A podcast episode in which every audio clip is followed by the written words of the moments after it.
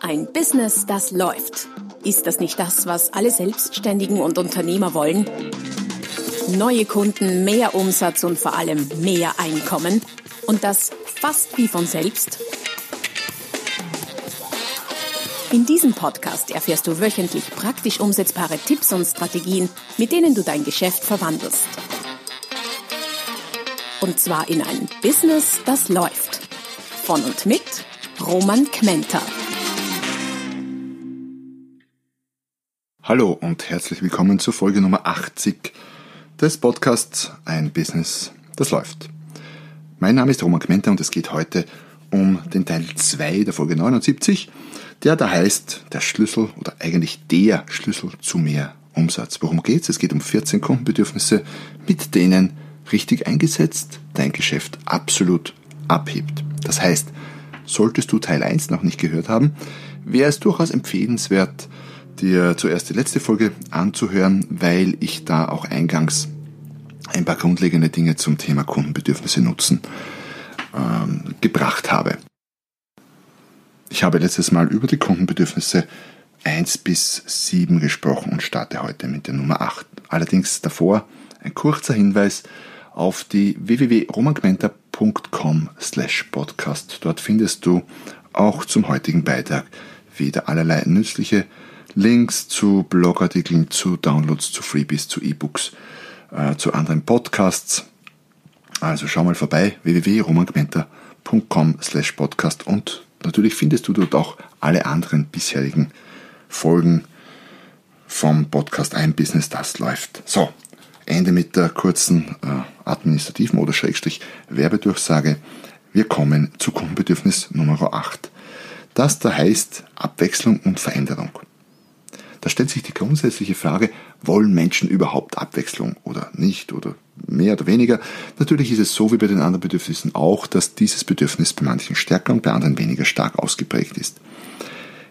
Ganz generell habe ich so das Gefühl, wir alle wollen zwar Abwechslung irgendwie, damit es nicht langweilig wird, wenn es aber dann tatsächlich ans Eingemachte geht und uns wirklich zu verändern, in welcher Situation auch immer, und sei es nur ein kleines Stückchen, dann haben wir so unsere liebe Not damit.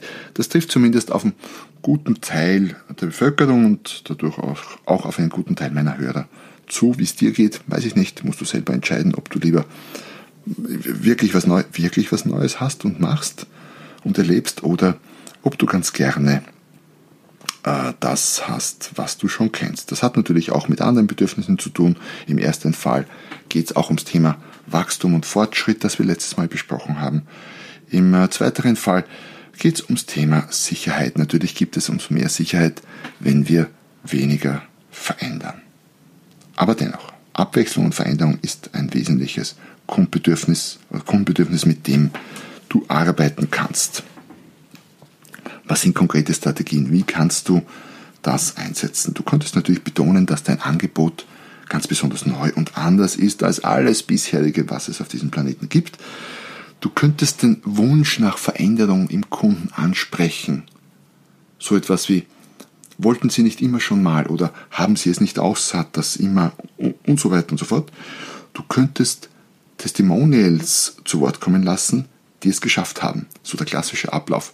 Vorher ging es mir so, das war nicht so toll, dann bin ich auf Angebot X getroffen, habe das gemacht oder konsumiert und siehe da, es hat wahnsinnig toll funktioniert und jetzt ist alles anders. Also um diesen Veränderungswunsch zu unterstützen und mehr Sicherheit zu geben, auch bei der Veränderung helfen derlei Testimonials äh, sehr, sehr gut. Das äh, geht natürlich in allen möglichen Bereichen, im Business, im Job, in der Partnerschaft. Veränderungen können ja schließlich das ganze Leben betreffen. Im Kundenbedürfnis Nummer 9 geht es um Einfachheit, um Problemfreiheit. Kunden sind und wir alle sind gern bereit, Geld, mehr Geld, viel Geld auszugeben, wenn wir uns dadurch irgendwelche Umstände ersparen, Aufwand ersparen, Mühe ersparen, Probleme ersparen, all das. Also wenn es einfach ist. Das betrifft allerdings nicht nur ein Produkt selber, sondern auch oft den Service drumherum. Und wenn du dieses Kundenbedürfnis, äh, diese Karte gut ausspielst und dieses Kundenbedürfnis gut ansprichst, dann kann das ein sehr profitables für dein Business sein. ähm, bei physischen Produkten kann es zum Beispiel so sein, dass äh, weniger mehr ist. Übrigens auch bei Dienstleistungen, Dienstleistungen, aber bei physischen Produkten fällt es mir fast stärker auf, diese Einfachheit.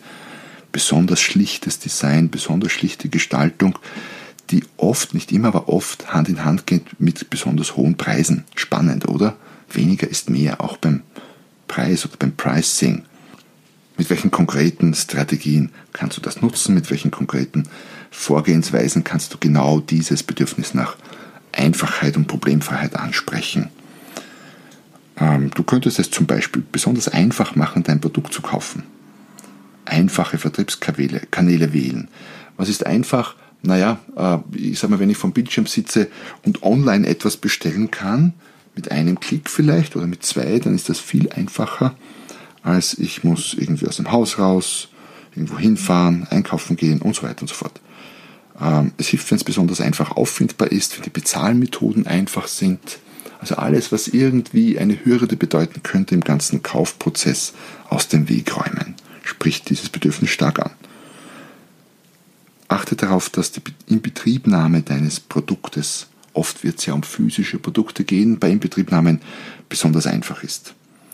Betone schon vorab, dass die Handhabung, dass die Handhabung ganz kinderleicht ist und konzentriere dich in der Produktgestaltung oder auch im Service-Design auf die ganz, auf die elementarsten, wichtigsten Funktionen und Features und lass alles andere weg. Oft haben Produkte viel zu viel, viel zu viele Features, was natürlich diesem Bedürfnis nach Einfachheit genau entgegenläuft. Ich habe zum letzten Mal schon über das äh, Kundenbedürfnis nach Kostenersparnis gesprochen. Das Bedürfnis Nummer 10, nämlich Zeitersparnis, ähm, geht Hand in Hand oder, oder zum Teil Hand in Hand mit dem Thema Kostenersparnis. Zeit ist das knappste Gut, das wir haben. Es gibt nichts, was rarer ist als Zeit, nämlich auch unwiederbringbar und nicht erweiterbar. Also das ist einfach knapp.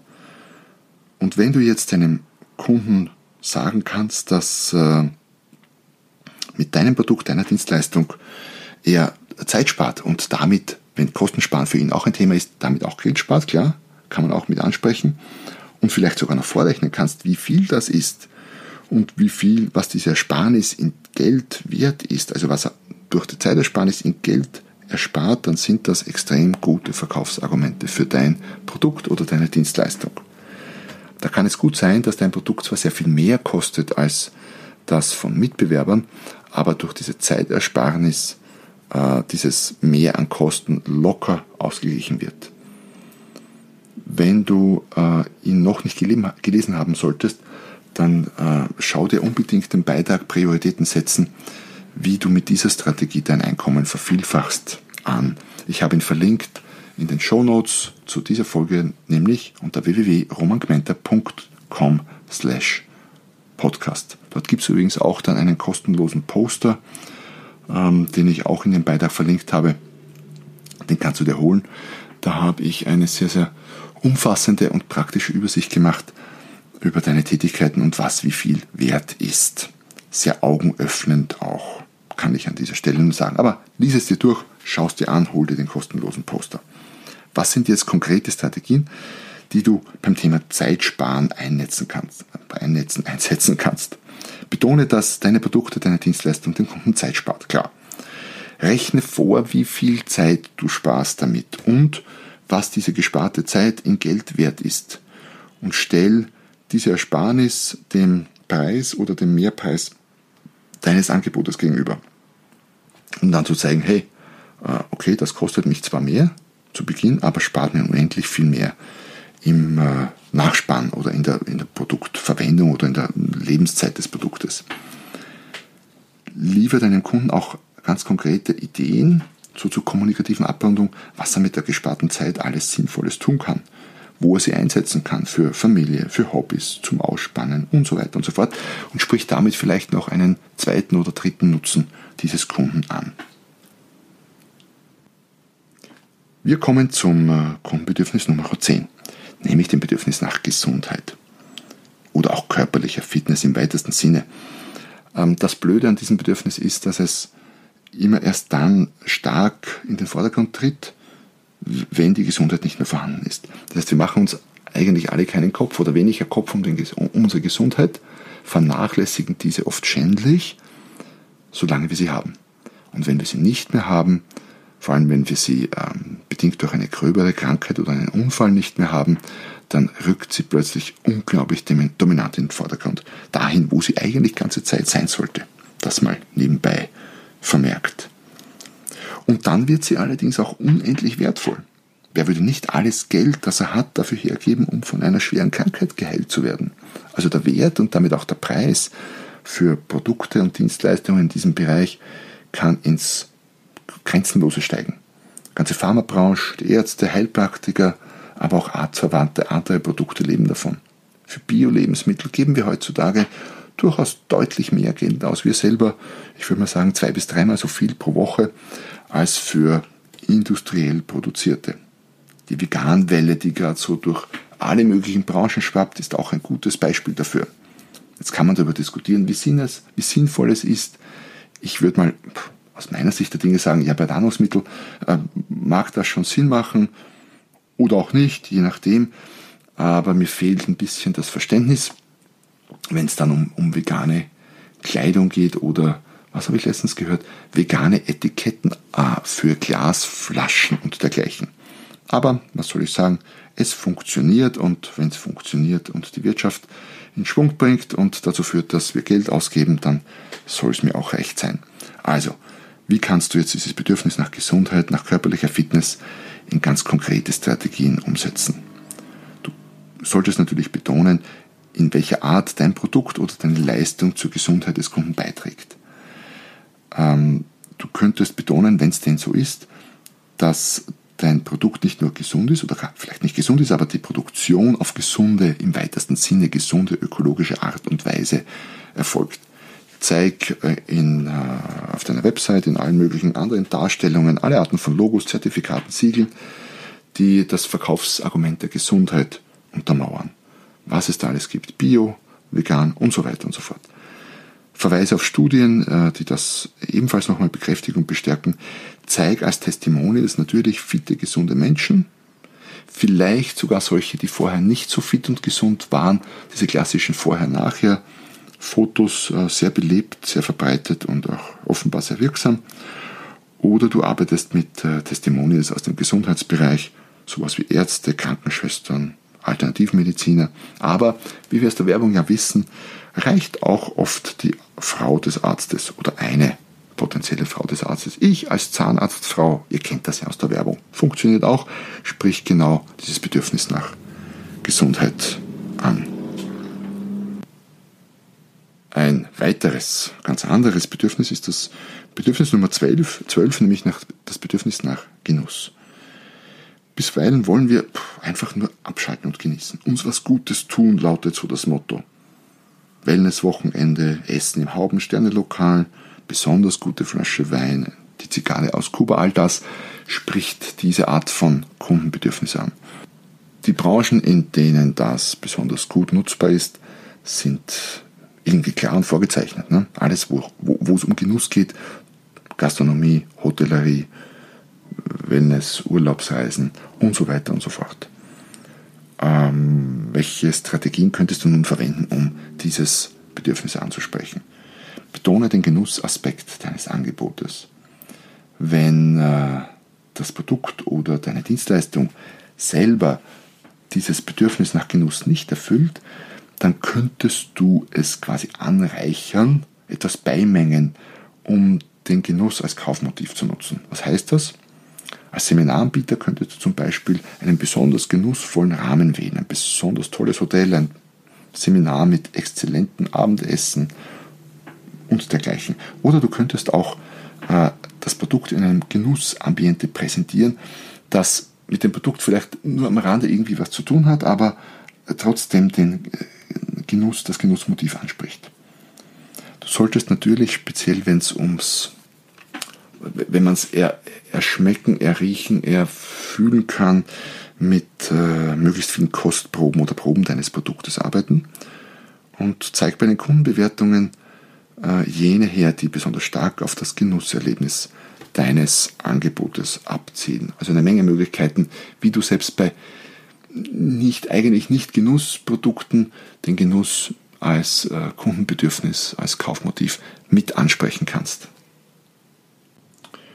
Kundenbedürfnis Nummer 13, das du für dein Business nutzen kannst, ist das Bedürfnis, anderen zu helfen und einen Beitrag quasi zum Ganzen zu leisten.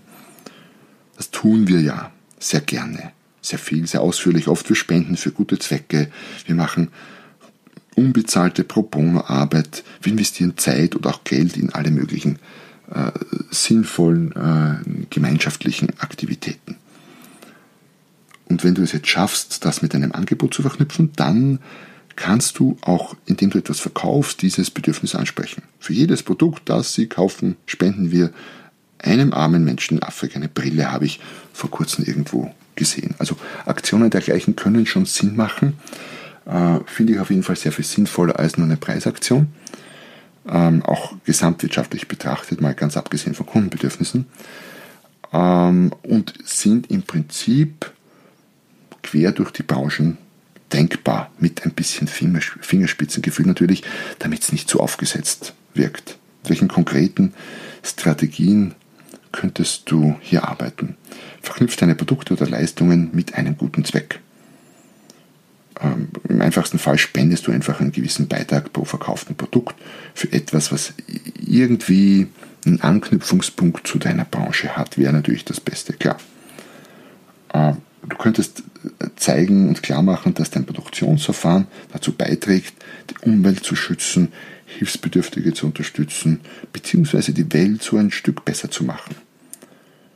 Oder auch in dem Fall nutz wieder Siegel, Zertifizierungen, Plaketten aller Art, die zeigen, dass du einen Beitrag zur, zum Gesamtwohl, zum Gemeinwohl machst und dass du anderen hilfst mit dem, was du verkaufst oder mit dem, wie du bist, wie du wirtschaftest mit dem, was du und wie du produzierst. So, wir kommen zum letzten Kundenbedürfnis, Nummer 14, das ich mir ganz bewusst bis zum Schluss aufgehoben habe, weil es ein ganz spezielles ist, ein ganz besonderes. Es heißt Leave a Legacy. Was meine ich damit? Wir alle haben eben mehr oder weniger, manche mehr, andere weniger, das Bedürfnis, der Welt oder der Menschheit etwas Bleibendes zu hinterlassen, leaving a legacy. Oder manche sagen auch eine Delle ins Universum zu schlagen. Ihr kennt diese Art von Sprüchen ja. Wie auch immer, äh, gewinnt das tendenziell an Bedeutung, wenn die anderen Bedürfnisse zu einem guten Teil oder komplett erfüllt sind. Ganz banal gesagt, solange wir noch äh, um unsere körperliche Sicherheit besorgt sind, ist uns die Delle im Universum relativ egal. Aber gerade in unserer westlichen Wohlstandsgesellschaft nimmt die Bedeutung derlei Bedürfnisse natürlich enorm zu. Letztlich geht es um Selbstverwirklichung in irgendeiner Form. Und das ist etwas, was man als Kaufmotiv, als Kundennutzen gut ansprechen kann. Allerdings passt das sicher nicht für alle Branchen gleichermaßen gut. Ich bringe ein paar Beispiele, wo es sehr gut passen könnte oder wie man dieses Kundenbedürfnis der Welt etwas zu hinterlassen ansprechen könnte, mit welchen Produkten, welchen Leistungen. Durch ein Buch zum Beispiel. Ein Buch gibt ich habe ein paar Bücher geschrieben und hoffe natürlich inständig, dass meine Bücher äh, auch noch verkauft werden, wenn es mich mal nicht mehr gibt. Zumindest verspreche ich den Menschen, dass denen ich ein, äh, ein Buch signiere bei irgendeinem Vortrag oder so, ich sage immer, sie müssen es aufheben, weil es wird unglaublich wertvoll, wenn es mich nicht mehr gibt. Naja, die Hoffnung stirbt zuletzt, wie auch immer das Buch wird mich oder meine Bücher werden mich zumindest ein Stück weit überdauern, denke ich. Durch einen Film könnte man das machen. Mit einem kreativen Unternehmen, mit einer kreativen Unternehmung irgendeiner Form. Äh, durch ein innovatives Produkt.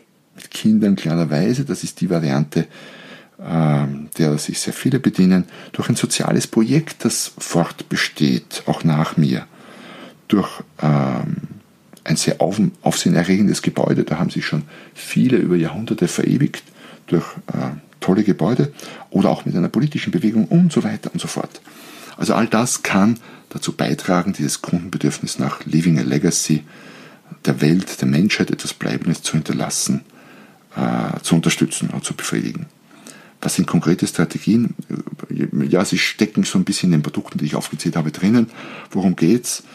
Ähm, du könntest mit deinem Produkt oder deiner Leistung das große Ziel des Kunden ansprechen, bei dem du ihn mit deinem Angebot unterstützt. Was immer das große Ziel ist.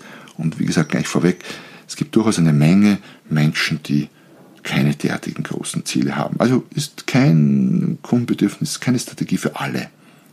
Aber für die, die dies haben, ist es eine sehr spannende Strategie. Ähm, sprich davon, dass es Bedeutung hat, das, was du hier verkaufst und tust, dass es einen Unterschied macht, dass es die Welt verändern wird oder schon verändert hat. Äh, spiel ein bisschen mit dem Ego des Kunden. Letztlich ist es ein sehr starkes Ego-Bedürfnis, sich selber zu verwirklichen, ganz klar. Denk selber aber auch in größeren Dimensionen im Umgang mit dem Kunden, dann tust du dich leichter hier anzuknüpfen. Also wie gesagt, spezielles Bedürfnis, spezielle Strategien, aber sehr, sehr spannend, wenn man es geschafft hat, hier anzuknüpfen.